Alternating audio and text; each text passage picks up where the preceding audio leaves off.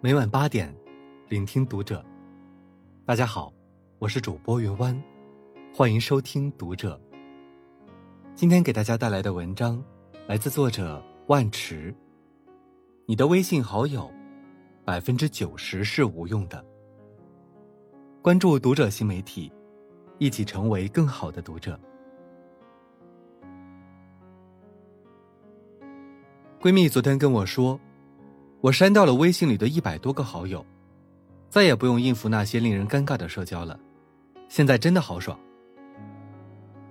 不知从何时开始，一个小小的微信，承载了我们全部的生活。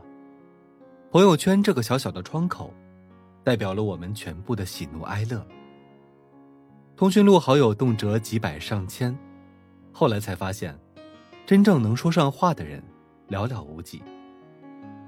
无用社交，误人误己。在吗？帮我砍一刀，我就能九点九元买个加湿器了。在不在？帮我分享一下，我就能免费领一箱水果了。这是每个人都经历过的尴尬社交。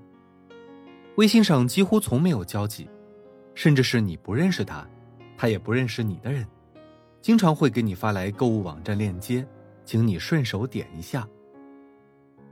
这些每天都会跳出来请你顺手的对话框，其实已经在不知不觉中为你筛选出了无用社交。这些无用社交，小到微信中每天无休止的分享链接，大到节假日无意义的频繁聚餐，他们不断消耗着你的时间、精力和金钱，且没有你想要的正向回馈。前段时间，《王牌对王牌》中引发巨大争议的零六级超女重聚。当年的冠军尚雯婕，因为总是不回复私信、不参加聚会，被其他嘉宾当场诘问，场面的火药味，一度让人怀疑舞台马上就会变成修罗场。许多人说尚雯婕冷血、虚伪、无情。其实转念一想，这些私信和聚会对他来说，又何尝不是无用社交？他从一个纯粹的歌手，不断成长。如今早已变成了经纪公司的老板，每天忙得不可开交，手下的艺人也取得了不俗的成绩，时间愈发宝贵。而其他人，有人因为打武警被封杀，有人早早嫁了人被边缘化，有人一直没激起什么水花。时过境迁，当初从同一个入口进场的人，如今已经分散各处。有人一直沿着既定道路往上走。已经快到了顶峰，有人早早就收起了锋刃，回到了山脚下的观众席中。这样的两类人，注定无法再从餐桌上得到和当年一样的满足感。总有人对你说：“人前留一线，日后好相见。”但是没有人对你说：“人前留一线，但以后有没有必要见，还真不一定。”总也不联系的朋友。或者早就不在一个世界的朋友，删了就删了吧。低调处理那些过期友谊，是成年人最大的体面。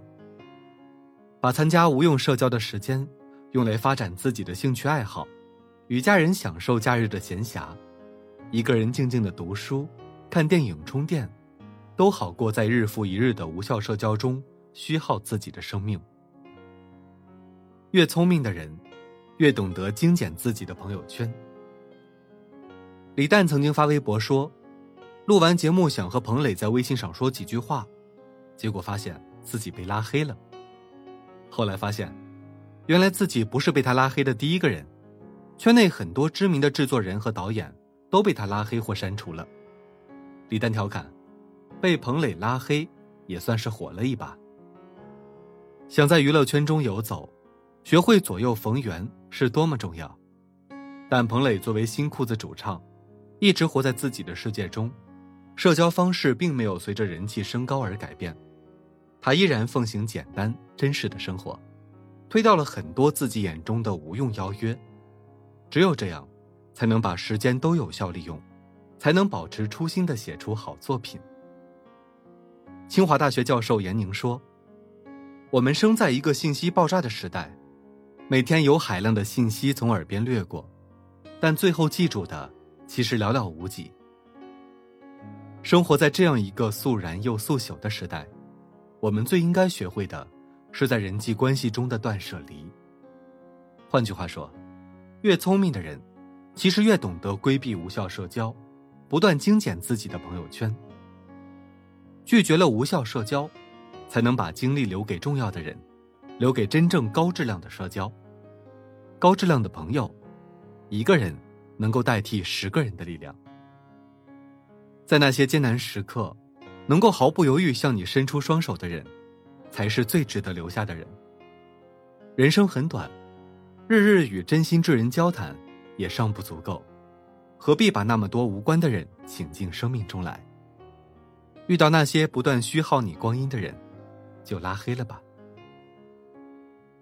你是谁，就会遇见谁。人的一生浮浮沉沉。有人和你在儿时言笑晏晏，有人和你在少年时把酒言欢，也有人和你在老年时搀扶相伴。人在不同的人生阶段，会遇到与之匹配的朋友，而这些朋友的质量，取决于你自己的位置。换句话说，你是谁，就会遇见谁。一九九一年，铁凝去见九十岁的冰心，冰心问他。有男朋友了吗？铁凝回答：“还没找呢。”冰心又说：“你不要找，你要等。”